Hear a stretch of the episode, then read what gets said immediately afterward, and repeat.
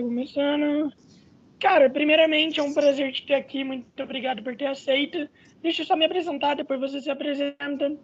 E aí, pessoal, meu nome é Lourenço Branosato, é, bem-vindos em Vidas Podcast, e hoje a gente está com... Meu nome é Miguel, eu sou Luiz Miguel, eu sou padre course director, então sou instrutor de mergulho e atualmente uh, eu tenho também uma empresa de mergulho aqui em Maceió, que é a Let's Dive, onde é uma escola de mergulho especializada na formação profissional.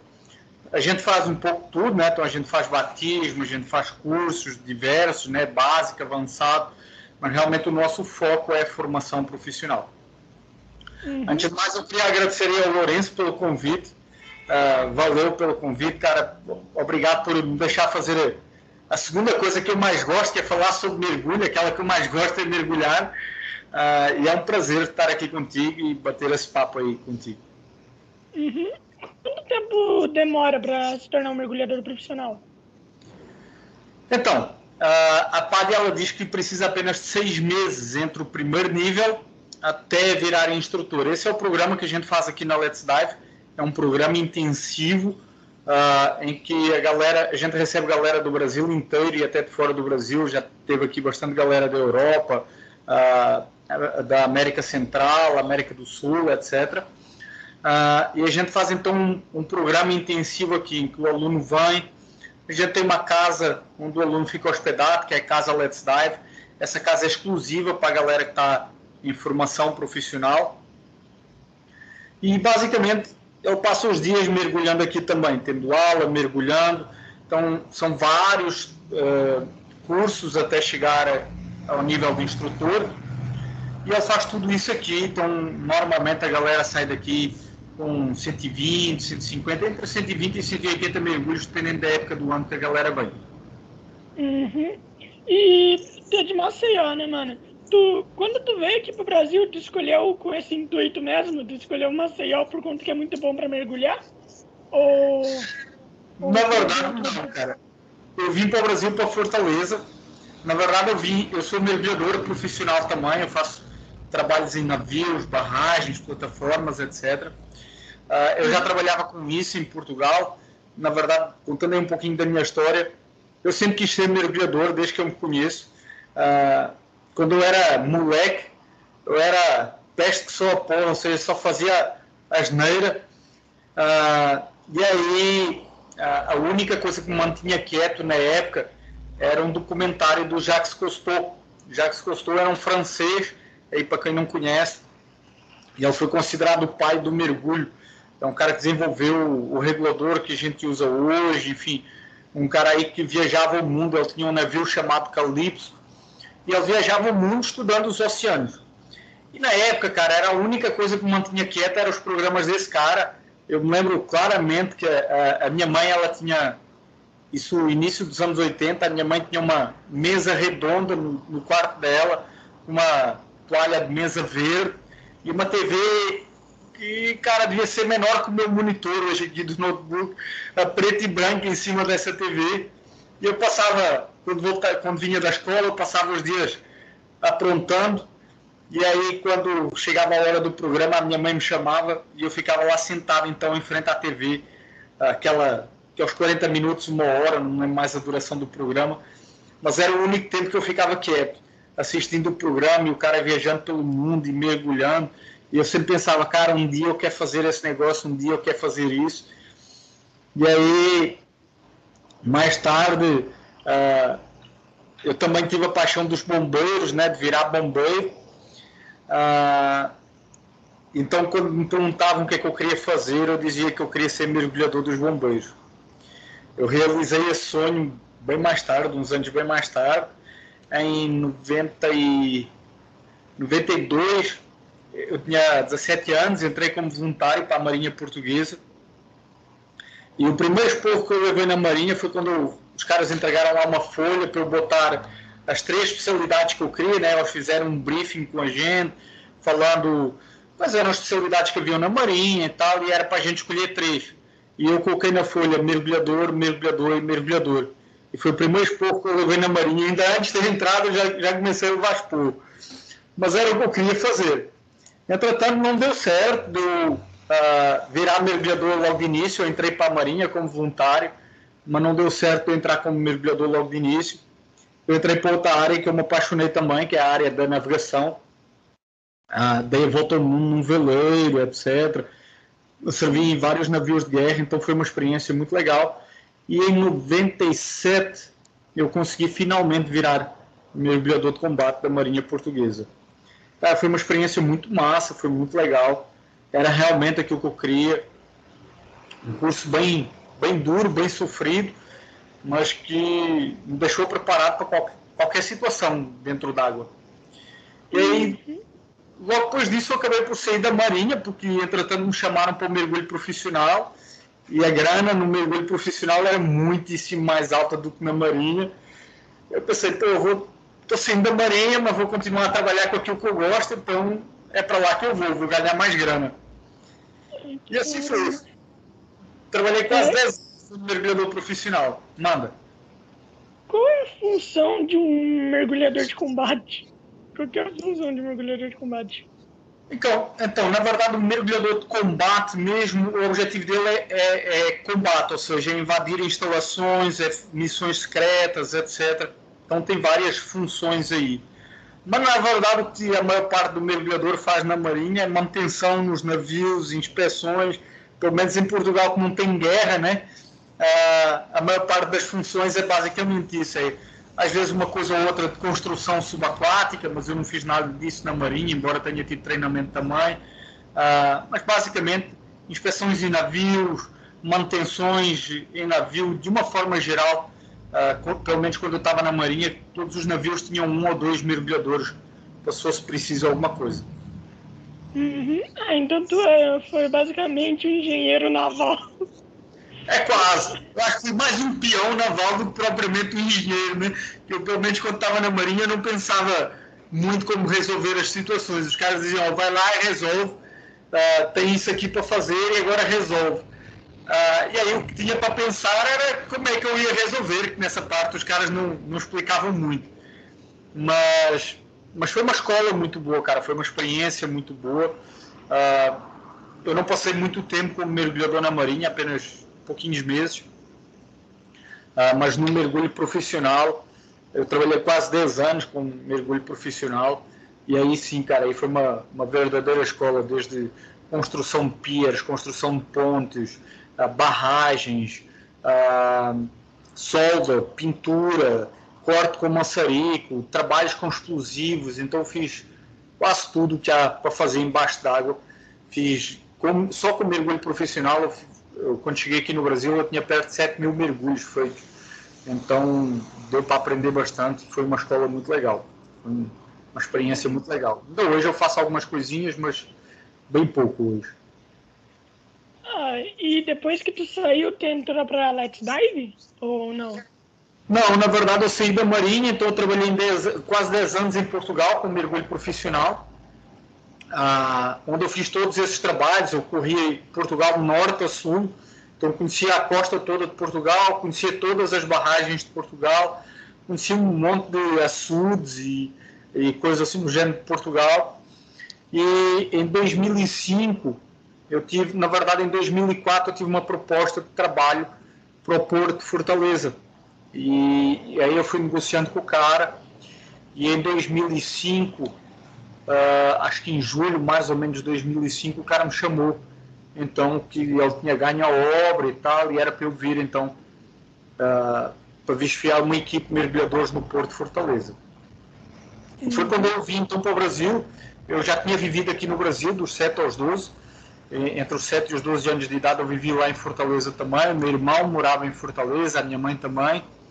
E aí, cara, tava de saco cheio da vida que eu tinha, porque eu ganhava grana, mas não tinha vida, né? Eu trabalhava pra caramba, não tinha férias há uma porrada de anos, então tava meio de saco cheio, e aí eu decidi vir. E aí quando eu cheguei no Brasil, eu falei três vezes com o cara que me tinha contratado, afinal não foi o cara que ganhou a obra, e eu fiquei meio que sem emprego aqui no Brasil. Aí fiquei puto. Mas eu tinha duas hipóteses. Eu me virava ou voltava para Portugal. Né? E voltar para Portugal não era uma das hipóteses. Então me virei, comecei a trabalhar numa escola que havia na época lá em Fortaleza. Eu fui conversar com o cara lá. E o cara falou: Ah, não, a gente tem pouquinho de trabalho, não trabalho muito com galera de fora e tal, não compensa para você essa grana toda, essa grana que eu pago e tal. E aí eu fiz uma proposta ao cara que foi: Pô, então deixa eu vender mergulho e aí eu vou nas operações de mergulho. E assim foi. A gente fechou então um acordo para eu vender mergulho e foi basicamente onde eu iniciei minha carreira de vendas. Eu já tinha trabalhado com vendas antes, mas era uma coisa que eu detestava. Eu vendia uns negócios lá de uns sucos, meio, tipo um. Peraí, tem um nome aqui. Tipo aqueles sucos de Alval, que aqui tem no Brasil. Eu vi, trabalhei acho que uns dois meses vendendo esse negócio lá em Portugal e eu detestei o suco, a venda, a empresa, eu detestei tudo e mal uma coisa.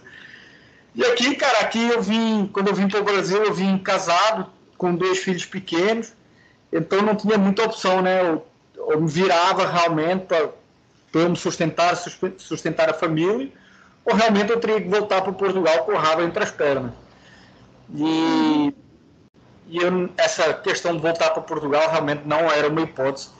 Ah, se eu vim, se eu fiz a cagada, que eu não confiei no cara, e, enfim, na época não havia muita informação, mas eu podia ter tomado algumas atitudes para garantir que realmente era o cara. E aí, se eu fiz a cagada, agora tem que assumir a cagada que fez, né? E dar o seu jeito agora. E foi o que eu fiz. Trabalhei com esse cara sensivelmente um ano. Ah, uhum. E aí as coisas foram degradando. Eu tinha uma visão de bem profissionalismo, fazer as coisas bem feitas, de cuidar bem do cliente, lidar bem com a galera. E, e, esse cara, ele tinha uma visão de grana, ele queria ganhar grana e o resto não era foco para ele. Aí eu sigo lá, ainda comecei a trabalhar com outra pessoa em Fortaleza, mas também hum, o cara não estava dedicado ao mergulho, eu tinha vários entradas e tal. E foi na época que eu fui uh, para Porto Galinhas, Uh, eu montei um projeto para abrir uma empresa em Fortaleza. Com essa, o cara que ia ser meu sócio bancou na época o meu curso de instrutor. Eu já era mergulhador, já tinha feito até o Dive Master, que é o primeiro nível profissional. E esse cara bancou o meu curso de instrutor em Porto Galinhas. E aí eu fui para Porto Galinhas. Entretanto, voltei depois para Fortaleza, mas o projeto da empresa também não deu certo, porque faltava grana para abrir a empresa, etc. E aí eu voltei novamente para Porto Galinhas, onde eu passei quase dois anos lá em Porto Galinhas a trabalhar. Ainda fui até Curitiba, ah, ainda passei uns meses lá em Curitiba no verão, mas chegou o frio, cara, eu, pô, quem gosta de frio é pinguim, eu vou fugir lá para cima para o Nordeste outra vez. Esse negócio frio não está para mim. Trabalhei muitos anos com água gelada lá em Portugal. E aí, quando eu voltei, eu voltei para, para Porto Galinhas, e depois eu trabalhei lá, um dos caras que eu trabalhava lá em Porto Galinhas, ele fez uma proposta uh, para eu vir gerenciar um dive center aqui na Praia do Francês. Fica a mais ou menos uns 25 quilômetros aqui de Maceió, ao sul. Uhum. E aí eu topei, a gente fechou lá o acordo, eu topei, mas também não deu muito certo, porque o cara veio abrir a empresa aqui no inverno, e embora Nordeste não tenha frio, mas venta pra caramba, o mar fica agitado. Então, o cara abriu a empresa na pior época quebrou logo com um mês e pouco da, da empresa aberta, o cara já quebrou, porque as despesas. Havia despesa pra caramba e não havia faturamento nenhum, né? Uhum. O cara voltou, eu decidi ficar. Ah, não vou voltar com esse cara mais não, e vou ficar por aqui. Eu no início eu fazia várias outras coisas, eu trabalhava com marketing já, trabalhava com web design, com design gráfico e edição de vídeo, enfim, eu sempre fui meio autodidata, então sempre fui fazendo as coisas, sempre ah, estudava para fazer as coisas. E aí fechei um site para fazer aqui em Maceió e um deles foi de uma escola de mergulho. E aí fechei o site dessa escola de mergulho, comecei a trabalhar com os caras Trabalhei também mais ou menos um ano com os caras e depois eu optei por sair e por trabalhar por conta própria. Ah, uhum. E comecei um guarda-sol na Praia do Francisco. Consegui uns equipamentos de mergulho, ah, velhinhos, Fiz uma parceria também, consegui, acho que na época, dois equipamentos, três equipamentos de mergulho, uma coisa assim no gênero. Ah, e aí eu comecei assim, cara, basta um guarda-sol bem pequenininho, já era instrutor, ia dando curso, alugava barco para fazer as saídas, fazia os mergulhos de praia e Cara, é, crescendo. Inclusive, quanto tempo demora para se tornar um instrutor de mergulho? Cara, então a formação completa para quem não tem curso são aproximadamente seis meses, tá? E aí estamos a falar de vários, vários níveis: curso básico, curso avançado, primeiro socorro, mergulhador de resgate, dive master, até chegar ao, ao nível de instrutor. Se for só o curso de instrutor mesmo, aproximadamente 20 dias. Tá? Mas ela já precisa ter, então, seis meses de certificação precisa ter no mínimo 100 mergulhos registrados. Uhum. E, cara, e eu sempre quis saber aquela roupa. Aquela roupa que vocês usam é confortável ou, ou não? Cara, é, eu, eu pelo menos sempre considerei ela confortável. Ela é uma roupa justa, ela é bem justa ao teu corpo. Existem várias espessuras dessa roupa. Quanto mais espessa, mais ela aguenta o frio. Né? Como se fosse um casaco, né? Quanto mais grosso o casaco, mas é um protege do frio, do frio. E aí existe também outros modelos de roupa que é chamada roupa seca, que é realmente para água muito fria, que é uma roupa que não deixa entrar água. A roupa normal, aquela que a gente vê nos filmes, uh, televisão, etc. Essa roupa ela deixa entrar água e o papel dela é que ela aprisiona a água dentro do, eh, entre a, a, o neoprene, que é essa roupa, e o nosso corpo. Ela faz uma pequena película de água em que o nosso corpo esquenta essa água e ela depois, por sua vez, mantém a temperatura do nosso corpo por mais tempo. Então esse é o efeito da roupa de mergulho. A roupa seca, ela tu colocas ar dentro dessa roupa seca, não entra a água, mas tu precisas vestir uma roupa, quase uma roupa normal, por dentro dessa roupa seca, visto que ar não isola o frio. Então o que acontece é que ela não deixa tu ficar molhado, mas ela deixa passar o frio para dentro. Então por isso a roupa padrão, né? Uhum. E quanto que custa cada roupa? Então, cara, aqui no Brasil nada de mergulho é barato, tá? Ah, então, nada é barato. Nada é barato, cara. O Brasil tem esse grande problema. Tudo é, é relativamente caro aqui no Brasil a nível de equipamento de mergulho. Então, aqui no Brasil, uma roupa de mergulho manga comprida, fina, 3 milímetros, que é o que a gente usa aqui em Maceió, porque a água aqui é bem, bem quente, né? aqui a temperatura média da água são 27 graus, ela deve custar, cara, talvez em uns 800 reais, mais ou menos. Tá? Nossa! É, então, ah, aí a galera me diz, pô, equipamento de mergulho, se for comprar todo o equipamento é caro pra caramba. Cara, depende, tá? Depende de vários fatores.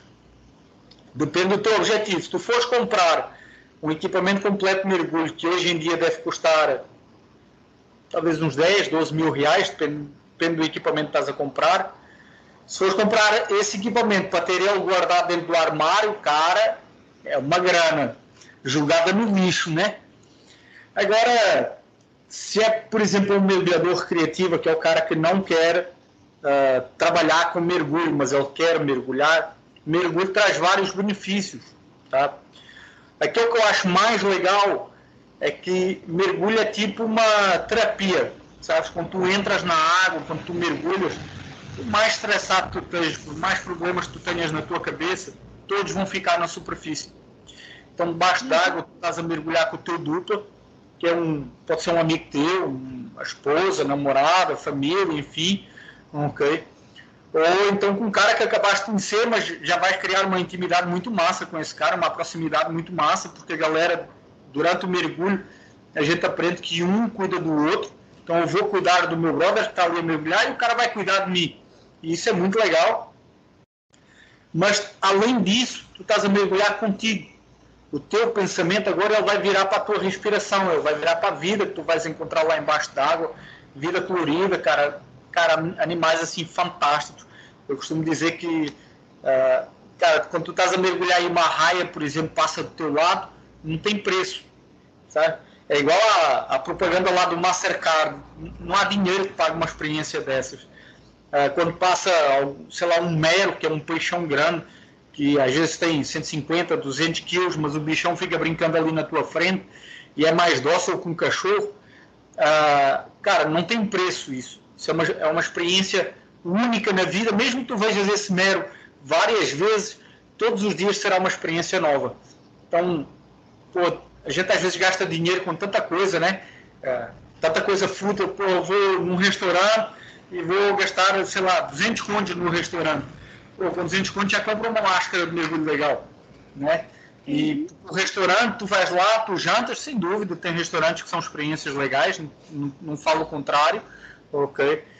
Mas é que é o momento, é o momento em que tu sentas, é o momento que estás no restaurante, é o momento que tu jantas ali, ou tomas aquela cerveja, enfim, é que é o momento ali.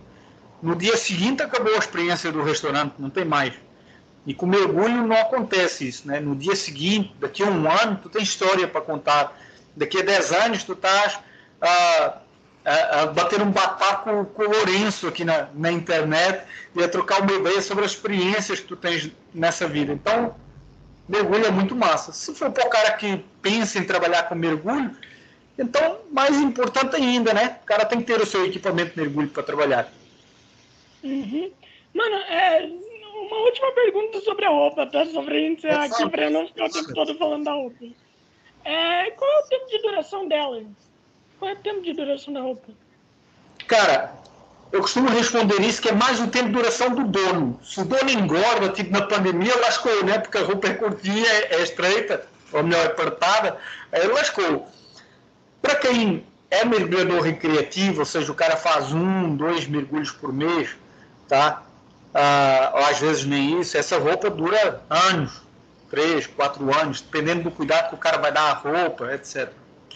Para gente que trabalha com mergulho, ah, eu hoje nem faço tanto, cara, mas eu hoje faço, sei lá, uns 250 a 300 mergulhos por ano, tá? Então essa roupa vai durar mais ou menos aí um ano e meio, duas temporadas no máximo para mim, tá? Uhum. Ah, mas aí eu estou ganhando para comprar uma nova roupa, né? Então faz parte do ofício, né? Cara, 200 a 300, mano. 200 a 300 é demais, mano. É muito. É muito mergulho, mano. Muito mergulho. Qual é? Eu, eu tava vendo uma reportagem esses dias. Eu vi uma reportagem que falou que mergulhadores tomam muito cuidado ao, ao se aproximar de uma baleia. Por conta que a baleia é gigante, a, é, é a própria a, a barbatana. Barbatana não, porra. Desculpa, é, você não se importa de falar palavrão, né? Eu falei sem querer aqui. Não. É, a, tá então, daí eles, eles tomam muito, muito cuidado para chegar perto dela. É verdade isso? Tipo, eles tomam muito cuidado para chegar perto dela? eu nunca mergulhei com baleia, embora seja um, um, dos meus sonhos mergulhar com baleia, eu nunca tive a, oportunidade de mergulhar pertinho da baleia. Já, já mergulhei, inclusive, aqui em Maceió várias vezes, em que a gente ouve a baleia durante o mergulho, mas ver ela pertinho eu nunca vi.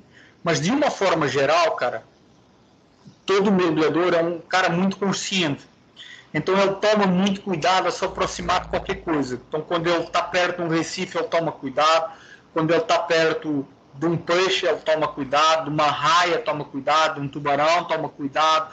Então, esse cuidado tem, tem, tem duas vias, né? Tem a via, tanto o cara não se machucar, existe corais tipo coral fogo que queima, né? Então, se eu tocar lá no coral, eu vou me queimar.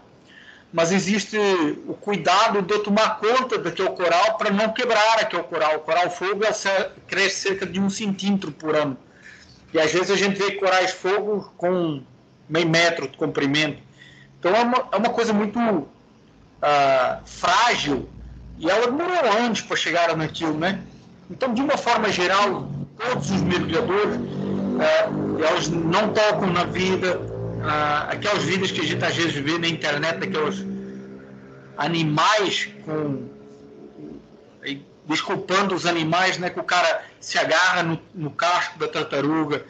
Uh, há um tempo atrás tinha aí um vídeo circulando de um cara em pé em cima de um tubarão-baleia. Isso não são não são mergulhadores, isso são pessoas estúpidas que não têm a menor noção e que vão fazer cagada para dentro d'água porque deviam estar em casa, trancadas num quarto, uma pessoa que faz um negócio desses. Né? Então, eu acredito que a baleia, ah, respondendo à tua pergunta, seja um pouquinho dos dois, cara. Eu acho que o cara não se aproxima da baleia por causa do perigo que ela representa, né? Porque ela pode bater no cara sem querer. Eu não acho que a baleia vá atacar, tá? Eu não conheço nenhum animal que ataque deliberadamente, nem tubarão, tá? Ah, uhum. E acho que a baleia também não faz isso, a menos que ela se sinta ameaçada. Mas eu acho que o cara também não, não chega muito perto ou não toca na baleia para dar o espaço o animal necessita, né? O espaço dele. Uhum. Até, até por conta que imagina só se baleia atacasse. É, ninguém... com certeza. Com certeza, atacasse, ninguém, ia pra, ninguém ia pro mar, mano. Ninguém ia pro mar. Pô, mas, mas é raro ver baleia, mano? É raro? Então, aqui na nossa região, onde eu estou aqui em Maceió, é raro porque a baleia passa aqui no inverno, tá? Então a baleia passa aqui normalmente julho e agosto. E julho e agosto é os meses que a gente não consegue mergulhar aqui por causa do mau tempo, por causa do vento, por causa da, da chuva. Então, às vezes a gente consegue fazer alguma coisa assim, um ou dois dias de antecedência. Ah, pô, o tempo firmou essa semana, vamos sair. E eu já vi aqui nessa situação, né? Da gente estar tá a caminho do ponto de mergulho, aí a gente ouve, ouve a baleia, que vê que ela está se aproximando, e a gente desliga o motor da embarcação para não atrapalhar o animal. E a gente já viu dela passar debaixo do nosso barco. Então é uma experiência muito massa. Mas dentro d'água, cara, eu nunca vi. Eu sei que há lugares onde é mais comum o mergulho com a baleia. Que a galera consegue mergulhar, consegue avistar, etc. Mas desconheço se no Brasil tem algum ponto desse. Uhum. Você, você não sentiu medo quando a baleia estava se aproximando? Você viu que. Você falou que já viu passar debaixo do seu barco, né? Você não sentiu medo nem nada?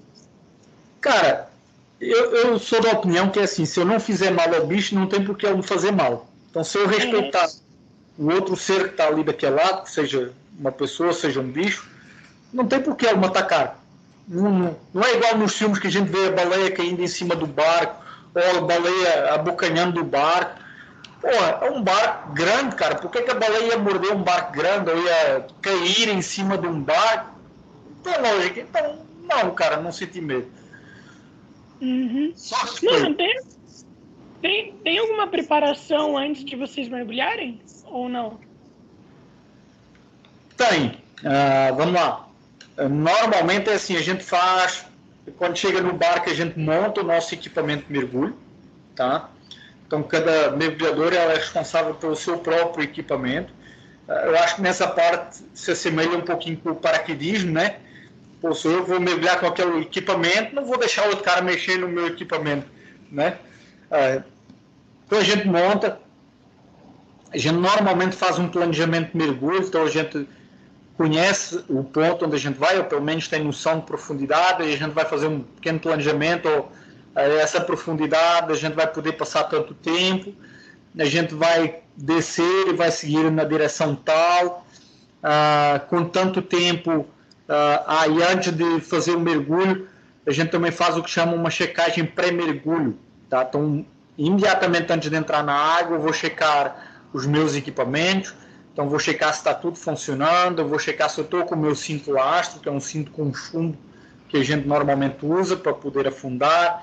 Eu vou checar a pressão do ar no meu cilindro. Eu sempre tenho um manômetro e aí eu checo a pressão do ar para ter certeza que o meu cilindro está cheio, que vai durar aqui é o planejamento que eu preciso uh, cumprir, né? Ou pelo menos que eu pretendo cumprir. Então, normalmente, antes do mergulho, é isso que a gente faz. Então, a gente já tem toda a instrução anterior, e aí, na hora, ali, meia hora antes do mergulho, uma hora, a gente vai montar então, equipamento, vai reunir a equipe e vai fazer esse tipo de planejamento. Isso estamos a falar de mergulho recreativo. Existe o mergulho técnico, que o mergulho técnico é quem normalmente desce a mais de 40 metros de profundidade. Tá? Tem várias alternativas, mas essa é a principal. E aí o mergulhador técnico, uh, aí é mais complexo ainda, porque como vai mais fundo, o cara vai levar mais equipamento. Normalmente o mergulhador técnico desce com 3, 4 cilindros. Okay? Uh, e aí a preparação para o mergulho técnico normalmente, pelo menos aqui na Dive, a gente começa no mínimo com 24 horas de antecedência, onde vai checar a pressão de cilindro, vai checar os gases que vai usar, uh, chega, monta todo o equipamento em terra, a gente prepara, chega todo, todo o equipamento está funcionando, a gente vai marcar os cilindros que a gente vai usar, tem um planejamento uh, de mergulho muito mais criterioso, porque eu vou descer muito mais fundo, vou passar mais tempo lá embaixo, e aí a subida não é uma subida uh, reta, digamos assim, eu vou ter que fazer várias paradas pelo caminho. Então, tudo isso é feito com toda a equipe que vai mergulhar, que normalmente são equipes reduzidas, até quatro pessoas normalmente. E aí, no dia do mergulho, os mergulhadores técnicos são os primeiros a chegar no barco, eles vão montar seu equipamento, vão checar tudo novamente. Ninguém pode mexer em nenhum equipamento do mergulhador técnico.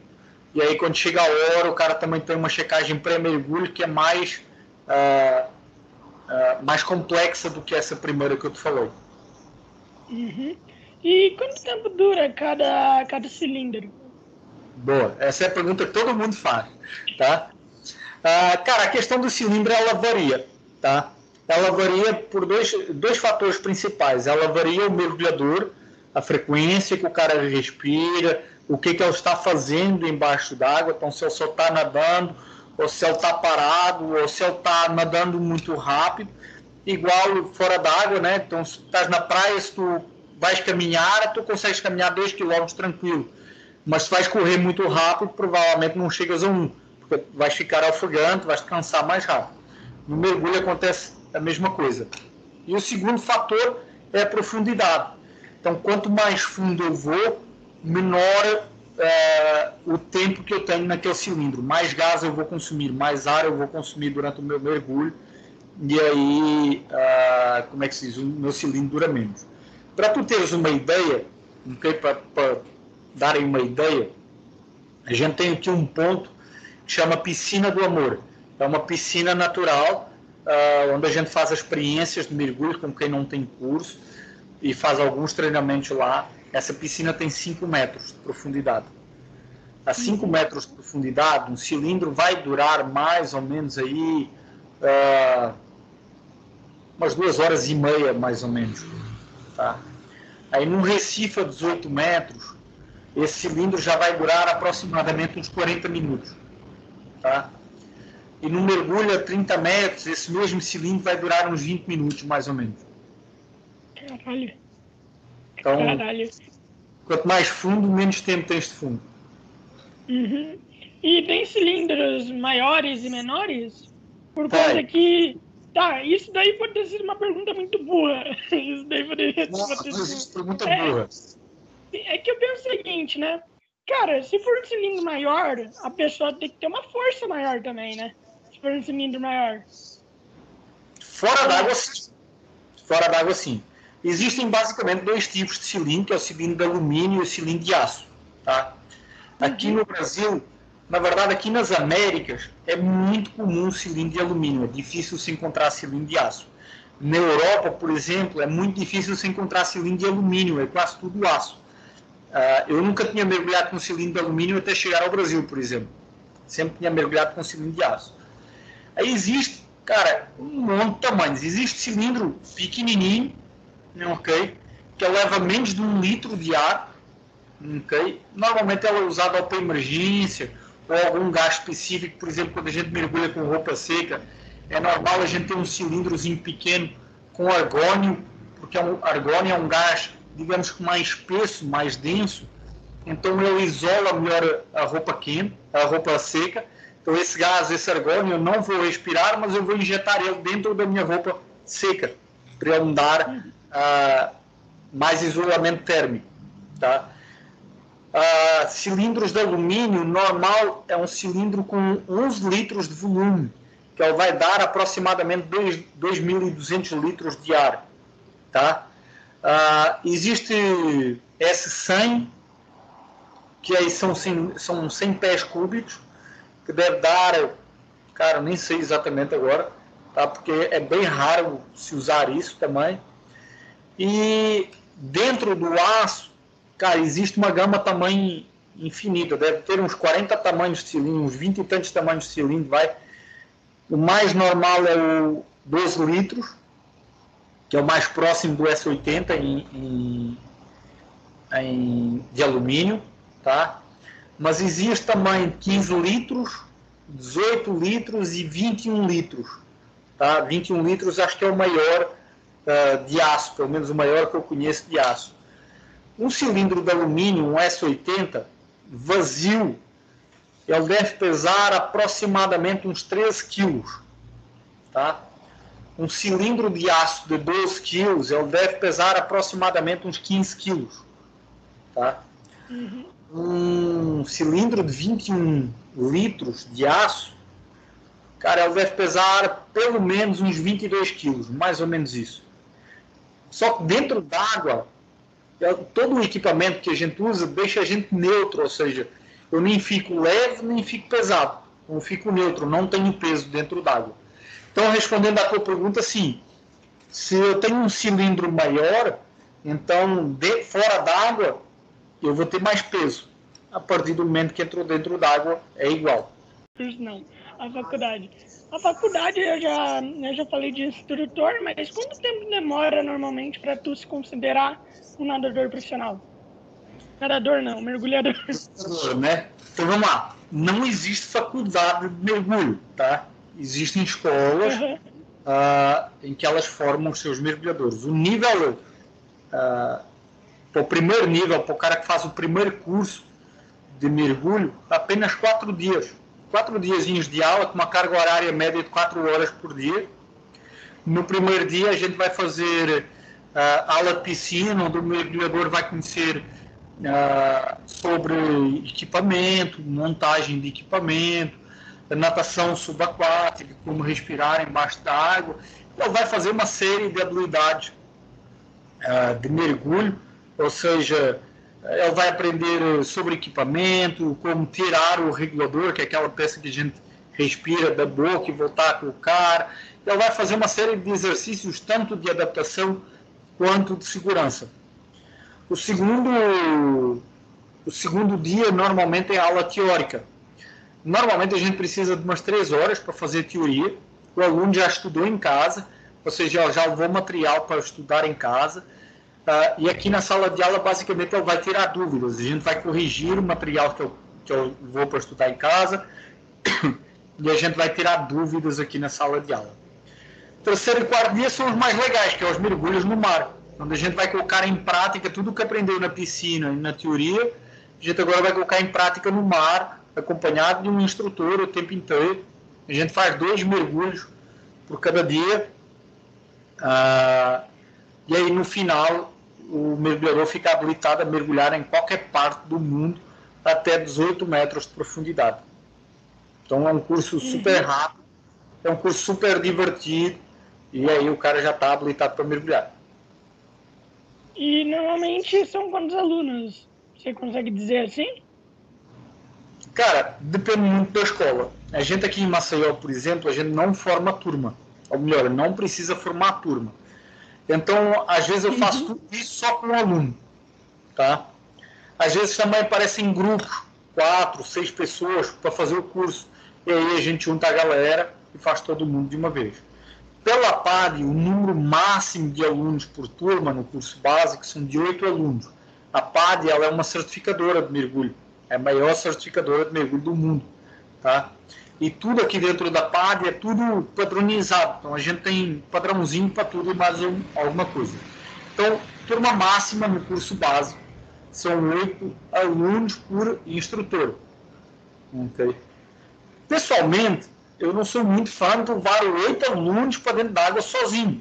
Tá? É, uma, é muita gente para um instrutor só tomar conta. Tá?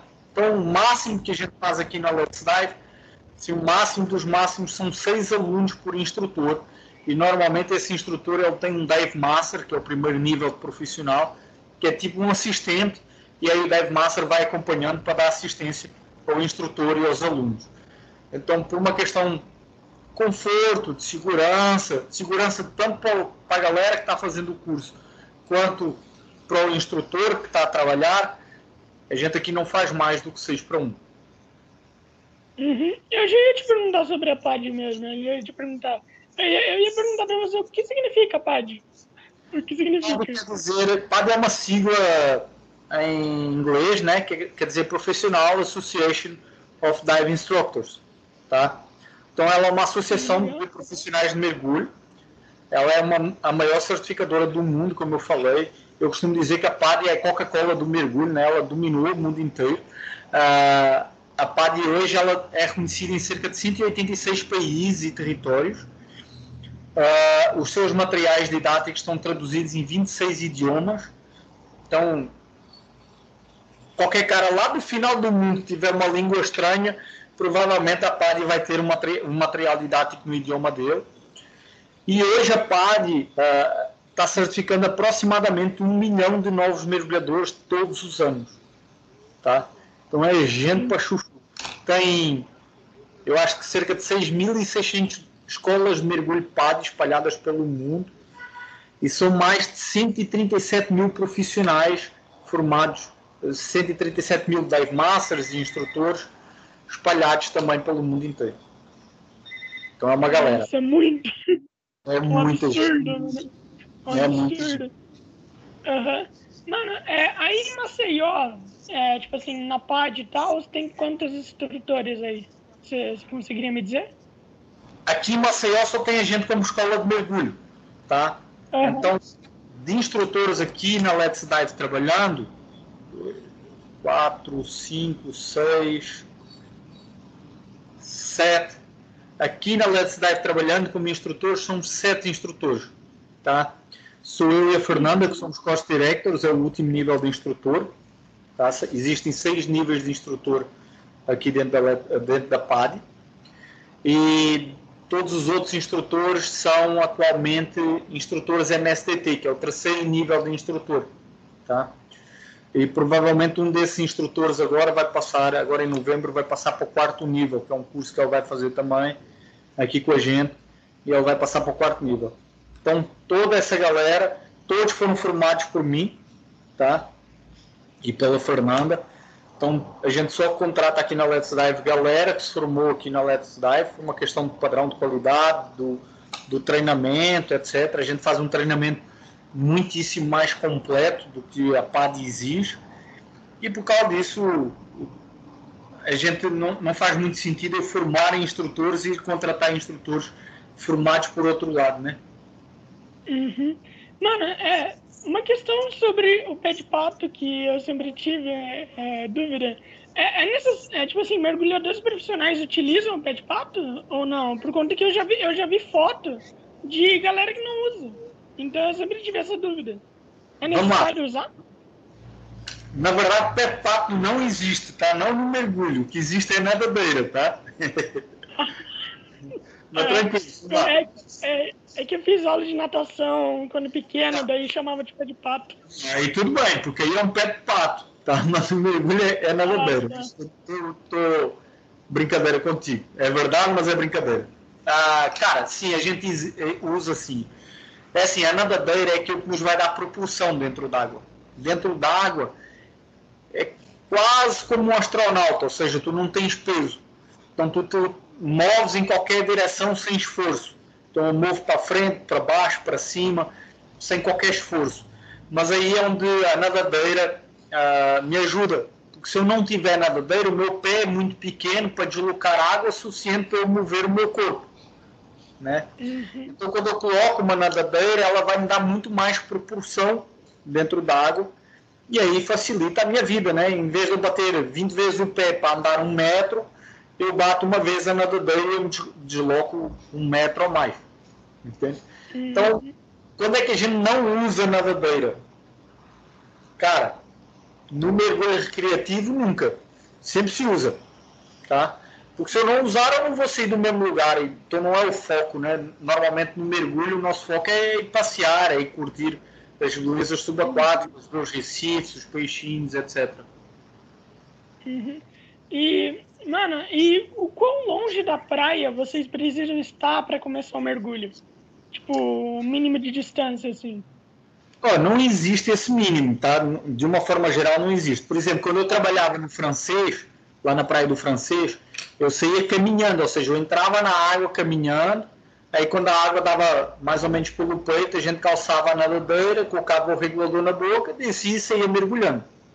Hoje em dia, aqui na praia da cidade, se eu fizer isso, eu não vou ter nada para ver além da areia, porque os recifes estão mais afastados. E ver areia não tem graça nenhuma, né? Os peixes estão aí no recife. Então, hoje em dia, a gente tem o ponto mais próximo que a gente está é essa piscina do amor que eu falei, que dá mais ou menos 2 quilômetros aqui da costa. Mas a gente mergulha, o ponto mais longe que a gente tem aqui, cara, deve ser aproximadamente quase 40 quilômetros da costa, que é um ponto bem longe e bem fundo, é um ponto de mergulho técnico. Então, esse ponto lá deve ter quase 80 metros de profundidade e é o ponto mais longe. A maior parte dos recifes que a gente tem aqui estão a uns 10 quilômetros da costa, mais ou menos. Isso vai dar 20 minutinhos de navegação, mais ou menos. E a gente tem vários naufrágios aqui na região, a quase 20 quilômetros da costa também. Uhum. É, na sua opinião, a, o mergulho é muito divulgado ou ainda falta divulgação? Cara, na minha opinião, falta muita divulgação. Aqui o que a gente vê muito, por exemplo, na mídia, na verdade isso tem, tem vindo a mudar há alguns anos para cá. A gente apareceu alguns programas na televisão, alguns programas fechados, como aquele Naufrágio que passava no canal uh, há alguns anos atrás, etc. Mas eu acho que ainda falta muito, cara. Eu acho que o Brasil é um país incrível, a gente tem pontos de mergulho incríveis, lindos pra caramba, com muita vida, de norte a sul do Brasil. Nordeste normalmente tem água mais quente e com maior visibilidade, então é melhor para mergulho. Mas a gente tem aqui um, um paraíso subaquático que talvez 1% ou menos do que isso dos mergulhadores dos brasileiros têm o, o privilégio de conhecer. Isso deveria ser muito mais divulgado. E infelizmente o que a gente vê muito na mídia é quando acontece algum acidente, ah, que toda a mídia fala, não, mergulho é perigoso, o cara morreu mergulhando, mas aqui o que a gente vê também é que a maior parte da galera que morre mergulhando não são mergulhadores, tá? Então os acidentes com mergulho, eles são, assim, mínimos, cara, acontece um, dois por ano, ah, para milhares de mergulhadores que estão na água todos os dias, tá? pelo Brasil afora. Então, aconteceu um, um acidente com um mergulhador por ano, não entra nem em estatística, pelo menos Brasil não entra nem em estatística praticamente, porque é um número tão baixo que vai dar a 0,01, talvez, uma coisa assim no gênero. Ah, e aí, cara, aquilo que a gente sente falta é que ah, as televisões, ah, as regionais, né, galera regional, etc., ela não dá muito foco para isso. Né? Então, falta a divulgação do mergulho, falta profissionais qualificados no mergulho, uh, ou melhor, falta profissionais qualificados com mergulho de todas as áreas. Por exemplo, a gente aqui lida muito com a galera da biologia. A gente tem vários projetos aqui da Let's Dive.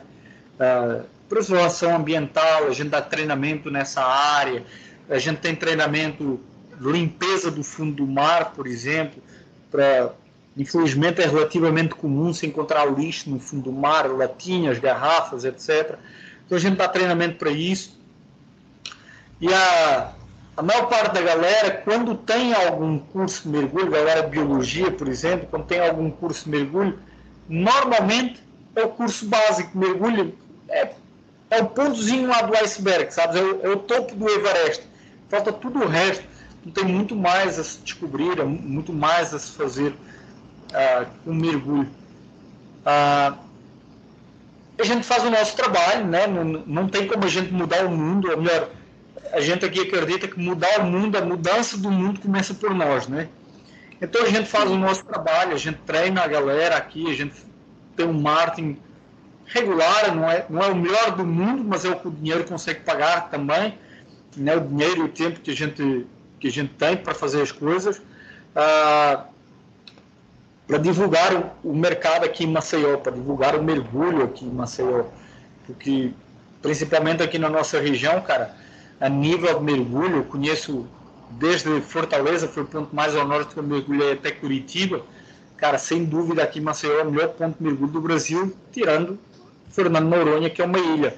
Aí é diferente, está no meio do Atlântico, mas de mergulho continental, cara, sem dúvida nenhuma é o melhor mergulho do Brasil. A gente teve galera que já veio de fora do Brasil e disse, pô, não perde nada para o Mar Vermelho, eu já, já tive lá, não perde nada para o Caribe, por exemplo.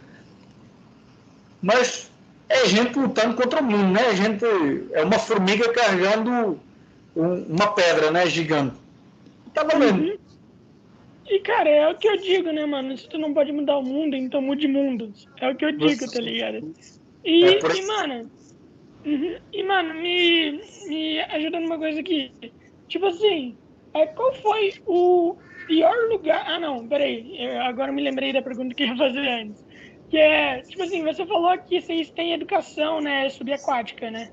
Que é pra ajudar e tudo mais. Vocês vão na água e ajudam os animais a se livrar de tal coisa? Tipo assim, ah, um peixe tá preso numa garrafa. Vocês vão lá, vocês tiram a garrafa do peixe? Vocês fazem isso? Cara, eu já, já passei por alguns casos desses, né? Eu, eu passei há uns anos atrás, é, eu estava fazendo mergulho num naufrágio e tinha uma moreia grande, linda pra caramba, que ela estava presa com um anzol e estava presa com. Eu não sei nem como é que os caras conseguem, mas os caras estão começando a pescar com linha de, de inox. Tá? Caralho. É, então eu não sei como é que os caras fazem. Eu sei que eles usam uma parte dessa linha de inox e depois colocam um nylon normal. Uh, eu não entendo nada de pesca, não é minha praia, então faço, nunca tinha visto isso. E a Moreia estava presa dentro do naufrágio, com a linha estava enrolada no, lá numa parte do naufrágio, e o bicho estava com um anzol na boca. E Moreia, cara, como qualquer bicho, é um bicho que precisa do seu espaço, né? Não é exatamente uma tartaruga que dá para o cara alisar e ela fica boa, embora não seja recomendado. E aí eu fiquei naquela, pô, eu vou ajudar esse bicho, mas eu não sei exatamente como, né? Porque não dá para botar a minha mão dentro da boca dela, porque tem uns dentes danados, não dá para botar a minha mão dentro da boca dela para tirar o anzol, né? Porque vai que na hora que for tirar o anzol, provavelmente vai machucar. Se ela fechar a, a boca, os meus dentes vão ficar dentro da boca dela, né? Vai ficar lá. E aí eu tentei várias coisas, cara. Eu tentei cortar o, a, a linha com, com os dentes, mas aquela porra é, é inox, então não corta.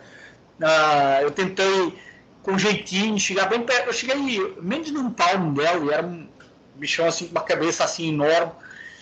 Ah, tentei com jeitinho ir lá puxar o anzol e pô, não dava para tirar o anzol. Eu agoniado para soltar o bicho também, dentro do naufrágio e o meu ar acabando. E aí acabei por vir embora, vim no, no barco onde eu estava, aí peguei um alicate, e aí fui para baixo, e aí eu consegui cortar a linha de, de inox bem pertinho da moreia. Então, cara, não foi, não foi o melhor, mas foi aquilo que deu para fazer para preservar a minha mão, né? Então, tirando isso, cara, não me lembro assim muitos casos de ter visto bicho enrolado. Já tirei mais do que uma vez tartaruga presa em rede de pesca, uh, mas não vi, uh, por exemplo, ah, passou uma baleia com uma rede presa, eu fui lá e soltei. Não, cara, nunca fiz. Não é, não é comum a gente encontrar isso no dia a dia. Você já teve alguma experiência de quase morte? Por conta que o tempo inteiro você vê gente falando na TV, ah, tal pessoa morreu, tal pessoa morreu. Daí tu pensa, mano, todo mundo já deve ter morrido, eu quase morri na água. Não, cara, eu nunca tive. Eu atualmente, ó, eu tenho, para tu teres uma ideia, eu trabalho com mergulho. Vai fazer agora em setembro, em dezembro, 24 anos que eu trabalho com mergulho. Eu tenho aproximadamente 13 mil mergulhos feitos. Uh, e eu nunca tive nenhuma experiência que eu pensasse assim, pô, mosquei, eu vou embora dessa. Tá? Na verdade, nem eu, nem ninguém que mergulhasse comigo passou por uma experiência assim. Mergulho é uma atividade extremamente segura das atividades mais seguras que podem haver. Uh, por exemplo, comparando mergulho, por exemplo, com bike. Tá? Estatisticamente, a bike tem um índice de acidente, que não quer dizer que é morta, o acidente, o cara caiu para o lado, 24%. Tá? Futebol tem um índice de acidente de 17,4, parece que é assim, por cento, 17,6, uma coisa assim no gênero. Ou seja, a galera que está jogando futebol uh, tem um risco de se machucar. O mergulho tem um índice de acidente, mergulho recreativo tem um índice de acidente de 0,4%. Okay? Então é extremamente baixo. No, na bike, cada quatro vezes que andas de bike está sujeito a um acidente. No futebol, a cada seis vezes que jogas futebol está sujeito a um acidente. No mergulho, precisa passar das 200 vezes para poderes estar sujeito a um acidente. Mas por que, que o mergulho é tão seguro? Porque o mergulho ah, ela é uma atividade, a gente aprende tudo o que vai acontecer e pode acontecer, praticamente tudo, desde o primeiro nível. Então, por exemplo, quando eu te falei lá da aula de piscina do curso básico, o cara vai aprender se, ah, se eu perder a flutuabilidade, o que é que ele pode fazer? Se o colete, a gente utiliza um colete que ele infla um pouquinho de ar durante o mergulho, que é para me deixar neutro, se esse colete começar a inflar sozinho, o que é que eu preciso fazer? Se o meu duplo ficar sem ar, o que é que eu preciso fazer? Se eu ficar sem ar, o que é que eu preciso fazer? Então, eu aprendo praticamente todas as regras de segurança e conforme os níveis vão aumentando, né, uh, eu vou aprendendo mais técnicas e mais técnicas de segurança. A gente tem N especializações no mergulho. Ah, eu quero mergulhar em naufrágio. Eu vou aprender a mergulhar em naufrágio, eu vou aprender técnicas de mergulho em naufrágio. Essas técnicas, basicamente, são técnicas de segurança, para eu poder entrar e sair do naufrágio em segurança. Ah, eu vou mergulhar à noite, tem especialização para mergulhar à noite. E aí eu também vou uh, ter técnicas que me ensinam a segurança para mergulhar à noite. Então é tão seguro, a gente aprende tanta técnica com o risco de um acidente é muito, muito, muito, muito, muito baixo. Quando é que acontecem os acidentes? Duas formas que acontece o acidente. A primeira forma é quando o cara é bisonho, né? é burro na porta. E aí o cara esquece, por exemplo, de olhar o seu manômetro de pressão. Cara, eu estou num ambiente que não é o meu, certo? Uhum. Ninguém respira naturalmente debaixo d'água. Eu sei que o que o mantém vivo embaixo d'água é o ar que eu tenho dentro do meu cilindro. Ok? Então o que, que eu tenho que fazer? Eu tenho que controlar aquele ar para garantir que ele não vai acabar comigo lá embaixo. É só olhar para o manômetro, não preciso fazer cálculos, não preciso fazer nada. É só olhar, é tipo o ponteiro de gasolina do carro. Está cheio, está meio, está na reserva, está na reserva, não preciso de um posto de gasolina.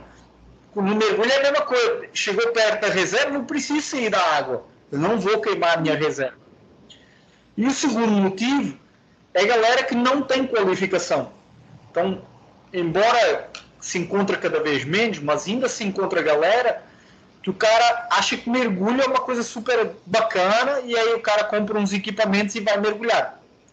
Ou então o cara fez o curso básico, tem 30, 40, 50, não interessa quantos mergulhos o cara tem feito, e esse cara acha que já é um grande mergulhador e já sabe tudo do mundo do mergulho, então agora eu vou fazer um mergulho a 40 metros de profundidade sendo que a qualificação dele é para 18. Ou então o cara vai entrar numa caverna. Não, eu sou um grande mergulhador, eu vou entrar numa caverna. Ah, tem técnica para tudo isso. Eu tenho quase 13 mil mergulhos e acabei de chegar do México, onde fui fazer um curso de mergulho em caverna. Eu e a Fernanda, que é minha esposa, trabalha aqui comigo. Porque eu não sei tudo do mundo do mergulho. Eu sei aquilo que eu vou treinando, aquilo que eu vou estudando. E eu não acredito que exista ninguém que saiba tudo do mundo, seja do que for, seja do mergulho, seja do que for. Tá? Uhum. Então, os acidentes acontecem nesses dois casos, principalmente. E, e mano, tu falou das coisas de, de seguro lá e tal.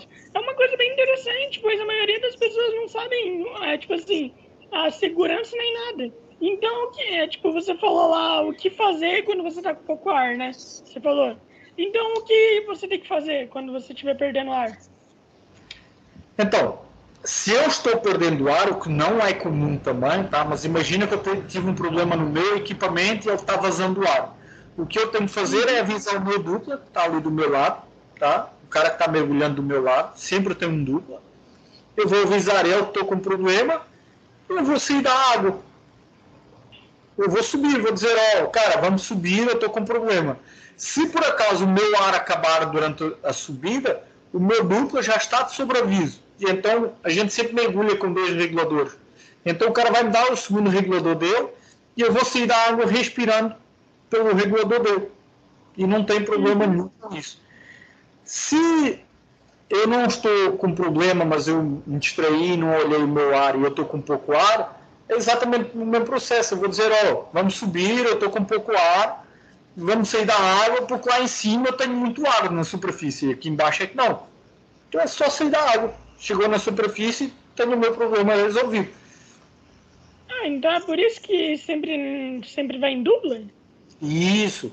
Então a gente sempre mergulha em dupla pela questão do ar, porque, por exemplo, eu posso ter uma cãibra durante o mergulho, acho que de, dos problemas de mergulho a cãibra deve ser o mais comum, né? Isso é totalmente normal, eu ter uma cãibra, nada demais, e aí o cara vai me ajudar, o meu duplo vai me ajudar, ah, porque, sei lá, que é legal ter o duplo ali do meu lado, mas que não seja para dividir a emoção das coisas, né? Imagina que chega um mero ali perto da gente. Se eu estiver sozinho, tá, é massa. Mas vou contar a experiência que eu tive. Se eu tiver o cara ali do meu lado, pô, a gente vai vibrar junto. E aí a gente vira irmão no mergulho. Então a gente é quase família que a gente vira no mergulho. Exatamente por isso, porque a gente compartilha muita coisa junto. Uhum. E também tem a questão da confiança, né? Tu fica mais confiante para entrar em tal lugar e tal. É, e entrar em caverna, por exemplo, né? Entrar em gruta e tal. Você acha que você acha muito aconselhável entrar em gruta ou não? Cara, é, é basicamente aquilo que eu te falei. Se tiver experiência e fazer um treinamento específico para isso, aí tudo bem, não tem problema nenhum. Existem milhares de mergulhadores em caverna pelo mundo inteiro, tá? Uhum. Mas aí é tal coisa. Não dá para fazer um curso básico, que é o primeiro nível, fazer 10 mergulhos e querer mergulhar dentro de uma caverna. Não rola. Não é experiência. É a mesma coisa que o cara acabou de tirar a carta de condução, a carteira de motorista, e o cara quer, já quer pilotar uma Ferrari. Não vai dar certo, né? Vai dar rolo pelo caminho. Então é a mesma coisa. Então mergulho em caverna é considerado mergulho técnico. Okay? Então precisa ter experiência de mergulho. A minha experiência com caverna, que é muito pouca ainda, tá? Eu acabei de fazer agora o curso, é que é um lugar incrível, é outro mundo, é outra dimensão. Eu costumava dizer que mergulhar é outra dimensão e agora existe mais uma, que é o mergulho em caverna, tá? Eu fiz esse uh, curso agora uh, início de agosto, fiz em Praia del Carmo, no México, uma instrutora uh, chamada Keila, ela também é PAD e ela é instrutora de mergulho em caverna. Cara, e eu descobri outro mundo, assim, fantástico dentro da caverna, sabe? E tudo é muito sensível também, embora seja pedra, mas tudo é muito sensível, é muito lindo tudo, a formação rochosa, pô, é fantástico, é outro, é outro, outro universo. Cara, você não ficou com medo? Você não ficou com medo? Afinal, é uma caverna, né, mano? Tipo, é muito fácil de você acabar se perdendo no meio da caverna e se ferrar lá. Não, cara, porque é tal coisa. Quando a gente faz as coisas planejadas, e nesse caso não era a minha praia, eu tava com alguém que era a praia dela, né? Que ela tem vários mergulhos em caverna também. As cavernas de mergulho, elas são mapeadas. Ou seja, existe uma linha uh, que vai do início até, digamos que o final da caverna. Okay? Então, o último ponto que o mergulhador foi. Essa linha é uma linha guia e ela serve exatamente para isso, para eu saber por onde é que eu devo ir e qual é o meu caminho de volta. E aí tem várias técnicas, né? A gente tem umas pecinhas que é tipo um triângulo que a gente coloca para saber a direção da saída.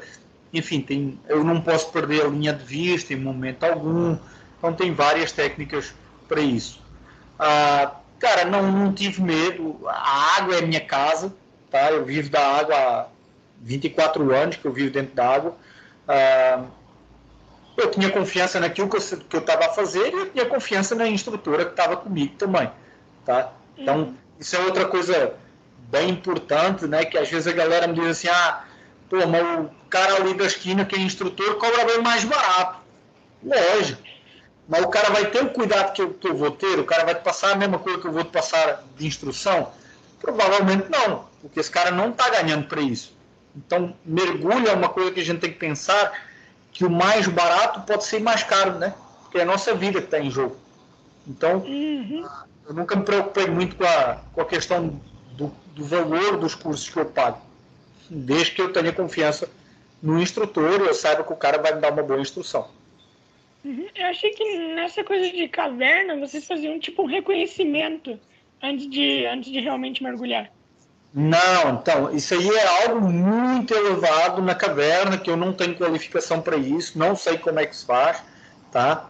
Tenho umas ideias, eu, eu uh, conheci, vi alguns caras a fazer isso lá enquanto eu estava a fazer o meu curso, Uh, na verdade, os caras a passarem por mim para ir fazer isso, porque eu não, não me adiantei muito dentro da caverna, acho que talvez 150 metros foi o máximo que a gente entrou na caverna, uh, não mais do que isso. Mas isso é, é erudito do mergulho em caverna, tá? Tem poucos caras no mundo que fazem essa exploração em caverna. Uh, uhum.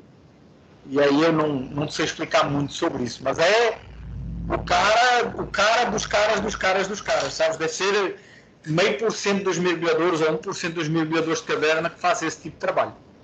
Sim, entendo. Mano, a gente já tá ficando aqui com quase uma hora e dez de, de conversa. Nem parece, né, mano? Passou rápido demais. Passou rápido demais. Eu quero te fazer algumas perguntas ainda. É, mano, é, qual foi o lugar mais difícil que tu já nadou? Entende? Por conta que né, tem diferentes tipos de mares, né? E tal. Então, qual foi o mais difícil que tu já nadou? Cara, boa pergunta, viu? Acho que nunca me tinham feito essa pergunta. Uh, o mais difícil para mim talvez tenha sido num trabalho de mergulho profissional, ou seja, nada a ver com aquilo que a gente tentava falar, que eu fiz numa represa no norte de Portugal, em que a gente tinha que quebrar o gelo para entrar na água. E estava fazer um trabalho a 30 e, eu acho que a 33 metros de profundidade. Uh, ele para mim foi mais difícil por causa do frio. Eu não sou um cara que eu gosto muito de frio, não tenho muita tolerância para frio e eu passava acho quase uma hora essa profundidade trabalhando. Embora eu tivesse com roupa seca, eu estava com traje adequado para trabalhar, mas não era legal por causa do frio. Então acho que foi o lugar assim mais difícil que eu mergulhei foi esse por causa da, do frio. Hum, peraí, peraí. A água estava congelada? É isso? A água estava congelada? E você teve coragem de entrar, mano? Você teve coragem de entrar ainda? Essa, essa... Missão dada, missão cumprida. Então a gente éramos uma equipe, não era, eu não estava sozinho, éramos uma equipe. Isso tem fácil uns 20 anos atrás. E aí era um trabalho que precisava ser feito. A gente estava a passar uns tubos de, de ar, por, uns tubos de plástico por baixo da, da represa de um lado ao outro, porque a água ficava aprisionada ali e aí precisava oxigenar aquela água para ela não apodrecer no verão, né? Por, por causa do, do contato, por causa da parada. Então a gente precisava fazer esse trabalho ali. A empresa não era a minha empresa, eu estava como funcionário de uma empresa e a empresa foi contratada para a gente fazer esse trabalho. Então a gente vinha com um barquinho, que era o barquinho que dava apoio para a gente, a gente vinha um cara na frente com um ferro quebrando o gelo, até o barquinho chegar lá onde a gente tinha que mergulhar. E aí quando chegava lá no ponto, a gente quebrava o gelo à volta do barquinho, de um dos lados do barco, para os mergulhadores poderem entrar na água para fazer o trabalho. E era ruim pra porra, era muito frio, cara, muito frio. Com certeza. Mano, tu, tu pegou algum resfriado, alguma coisa do tipo não, depois? Não. não, que eu me lembro, não, cara. Eu passei 15 dias a trabalhar aí nesse lugar. Todos os dias mergulhando nessa água assim. Todos os dias, quando a gente chegava lá, a gente tinha que fazer o mesmo processo. Ir, quebrar o gelo, mais não sei o quê, porque era um frio danado. E aí a água voltava a congelar. Eh, depois que a gente, a gente saía de lá, acho que às 3, 4 horas da tarde, 5 horas, não me lembro mais. Uh, enfim, final da tarde a gente saía de lá e aí quando chegava no dia seguinte a água estava toda congelada outra vez. Uhum. Tem uma espécie de, tipo assim, ah, mandamentos do mergulhador. Tem uma espécie, tipo assim, mergulhador nunca pode fazer isso, nunca pode fazer isso, isso e isso. Tem isso? Cara, tem vários. Né? Então, tem mergulhador nunca pode abandonar o seu duplo, mergulhador nunca pode mergulhar sozinho, mergulhador nunca deve ir mais fundo do que o seu treinamento, mergulhador não pode deixar de checar o seu manômetro de ar, óbvio, né? Ah, mergulhador não deve tocar nos animais, não deve se agarrar animal nenhum, seja qual for, seja tartaruga, seja raia, seja o que for, não deve mexer nos animais. Mergulhador tem como obrigação cuidar do meio ambiente subaquático, ou seja, ele deve cuidar dos corais, ele não deve perturbar a vida marinha. Se encontrar lixo dentro d'água, deve recolher esse lixo, né, trazer para cima. Ah, então tem, tem vários mandamentos dentro desse gênero. Assim. Uhum. Três últimas perguntas aqui. Uma é, a Fossa das Marianas, ela é o lugar mais complicado de se nadar? Ou não? Cara, a Fossa das Marianas é o lugar mais fundo descoberto até hoje nos oceanos, né? Uhum. Uh, tem sensivelmente 11 quilômetros de profundidade. Na verdade, o cara pode estar mergulhando nas fossas marianas a 10 metros de profundidade, ou seja, ele está acima das fossas marianas, porque não existe a possibilidade de alguém mergulhar nas fossas marianas devido à pressão atmosférica. Tá? A cada 10 metros de profundidade que a gente vai, a gente tem uh, uma atmosfera a mais de pressão. Então, uhum. 10 metros, aqui eu tenho uma, a 10 metros eu tenho duas, a 100 metros eu tenho 200 e por aí vai. Então, a 11 quilômetros de profundidade, eu tenho, meu corpo não suporta essa, essa pressão atmosférica. Então, para descer lá, tem que ser uma espécie de um submarino ah, também não é qualquer submarino, é um submarino preparado para descer a essa profundidade. O primeiro que desceu lá foi o Trieste, ah, que, salvo engano, as janelas dele tinham um metro de espessura uhum. para conseguir toda essa profundidade. Sim, sim. Eu, me... eu acho que o James Cameron fez um filme lá, não fez? Isso. Ele fez um submarino especial para descer essa profundidade. E ele fez um vídeo, é muito massa, é muito massa esse comentário dele. É. Demais. Qual foi a maior profundidade que a gente já desceu? Mergulhando? Não, é, que a humanidade. Não, não, máquina, com qualquer coisa assim que a gente. A Forças Marianas. O máximo. Não. É, mas eu tô dizendo uh, o máximo de profundidade. Quanto que foi? Você saberia me dizer? Peraí, deixa eu ver se eu entendi a tua pergunta. As Fossas Marianas têm 11 km de profundidade. Não, não, pode ser qualquer coisa, qualquer coisa. Eu perguntei o máximo de profundidade que a gente já desceu, que a humanidade já chegou. Pode ser em qualquer lugar, em qualquer lugar. Cara, o recorde do mundo de mergulho, tá? É. Foi por um egípcio, eu acho que a 312 metros de profundidade algo assim no gênero, não, não tenho certeza absoluta, sei que é 300 e alguma coisa. E o cara demorou 12 horas para sair da água. Ele, ele, só fez um bate e volta, né? Foi só para ter o recorde dele no Guinness. Então ele desceu e subiu. Mas nessa subida ele teve que fazer várias paradas. E, e ele demorou 12 horas para sair da água. Eu acho que é o recorde, talvez no mergulho profissional, na galera de plataforma, uh, já tenha passado disso. Acho que tenho noção de ter ouvido falar alguma coisa entre 350 a 370 metros, mas nada mais do que isso. Beleza, agora os, os últimos, que é qual foi o melhor, o, o melhor animal que tu encontrou, tipo, animal mais belo e o mais perigoso? Cara, mais belo é a pergunta mais difícil de todas, porque eu acho tudo belo lá embaixo, cara. Cara, eu estive com raias à minha volta, raias com 3 metros de envergadura, assim à minha volta. Animais incríveis, fantásticos. Eu já mergulhei com tubarão, animais incríveis, fantásticos, que eu sou apaixonado por tubarão. Mero é outro bicho que eu sou louco, porque é um peixão enorme, está em vias de extinção a galera, embora seja proibido por lei, mas a galera continua matando mero, assim, de qualquer jeito, que como ela é muito dócil, é muito fácil matar, e aí o cara, em vez do cara ter que mergulhar uma hora para pescar sei lá, 20 quilos de peixe, o cara mergulha 5 minutos com um cilindro às costas, que é pior ainda, que é mais proibido ainda, e o cara encosta o arpão na cabeça do Mary e dá um tiro. Mas eu acho que uh, é absurdo uma coisa dessas. Uh, então, a tartaruga também é muito legal, tenho N experiências massa com tartaruga, não tenho aquela que eu diga assim, ah, é que eu gostei mais desse bicho. Todos os mergulhos, cara, que eu encontro um bicho assim, massa, são experiências legais, são, são experiências mais legais. Cara, o bicho mais perigoso com que eu já mergulhei, sem dúvida nenhuma, foi o homem. Tá? Ah, a gente teve um caso há uns anos atrás de um cara que era biólogo, ele estava mergulhando com a gente, porque esse cara, enfim, ia fazer uma coleta de alguma coisa lá embaixo. E o cara, quando eu olhei pro cara, o cara tava de joelheira, tipo aquela joelheira de skate. Sim. E eu perguntei, meu, pra que esse negócio aí?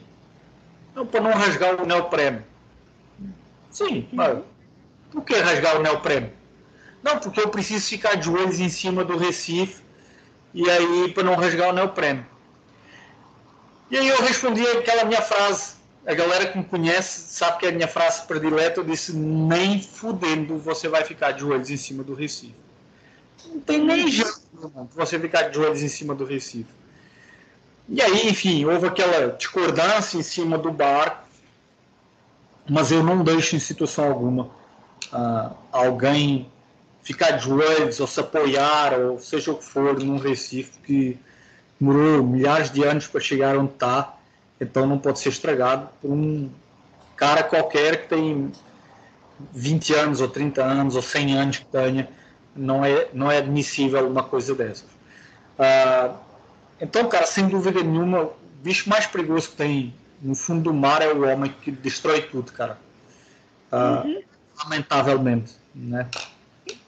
Mano, então é isso, a gente já vai acabar por aqui. Mano, eu espero que tu tenha gostado, eu achei ótimo conversar com você. Foi bem legal, oh, essa conversa foi bem completa, né, mano? A conversa foi bem completa, da hora demais. E, velho, você quer divulgar suas redes sociais, mano? Deixar aí para as pessoas acessarem e tudo mais? Claro. Eu, antes de falar os meus sites, eu quero dizer que foi um prazer, cara. Adoro falar sobre isso. Eu falaria aqui durante dois dias sobre mergulho fácil, então foi muito legal. Ah, obrigado a ti, Lourenço, que fizeste esse convite. Obrigado a todo mundo aí que nos está assistindo. Uh, a gente tem dois sites aqui da, da escola. Um site é letsdive.com.br. Esse site é direcionado para o mergulho recreativo, para a galera que quer aprender a mergulhar, para a galera que quer continuar a sua educação no mergulho. O segundo site é direcionado então para a galera que quer mudar de carreira, quer finalmente ser feliz, uh, que é quero trabalhar com mergulho.com.br. E aí também tem as nossas redes sociais, é só procurar por Let's Dive, né, uh, tanto no Instagram, Facebook, YouTube, LinkedIn. Sigam a gente. Como vocês viram, eu adoro conversar sobre mergulho, então mandem mensagens que a gente certamente responde, tirem as vossas dúvidas, que uh, será um prazer responder. Aqui no vídeo do Lourenço também. Qualquer dúvida, joga aí que eu vou acompanhar aqui e eu vou responder também. Uhum. Ah, a sua, a sua esposa é a Amanda Barreto, né? Amanda Barreto, não, é? A minha esposa é Fernanda Paiva. Ah, não, não, não sua esposa, mas tu tinha falado da Amanda, não tinha? Tu não tinha falado alguma coisa da Amanda? Não, não, não tinha falado. Ah, cara, eu tô louco aqui. foi mal, foi mal. Não, é que a Amanda Barreto é uma outra mergulhadora, daí eu achei que trabalhar com vocês, etc. Mas não. não. Mano. Amanda é... que trabalha comigo. Uhum. Mano, muito obrigado por ter aceito. E qualquer dia, mano, a gente marca pra fazer de novo. Vai ser é sempre muito bom conversar. Mano, e as redes sociais tão, é, ficam sempre na descrição. Então é só a galera acessar a descrição. Consegue, seu podcast vai estar disponível amanhã, ao meio-dia. Daí eu te mando as redes sociais e tudo mais. Mano, muito obrigado por ter aceito. E é isso, cara. Muito obrigado e boa tarde. Valeu, o prazer foi meu. Boa tarde, pessoal.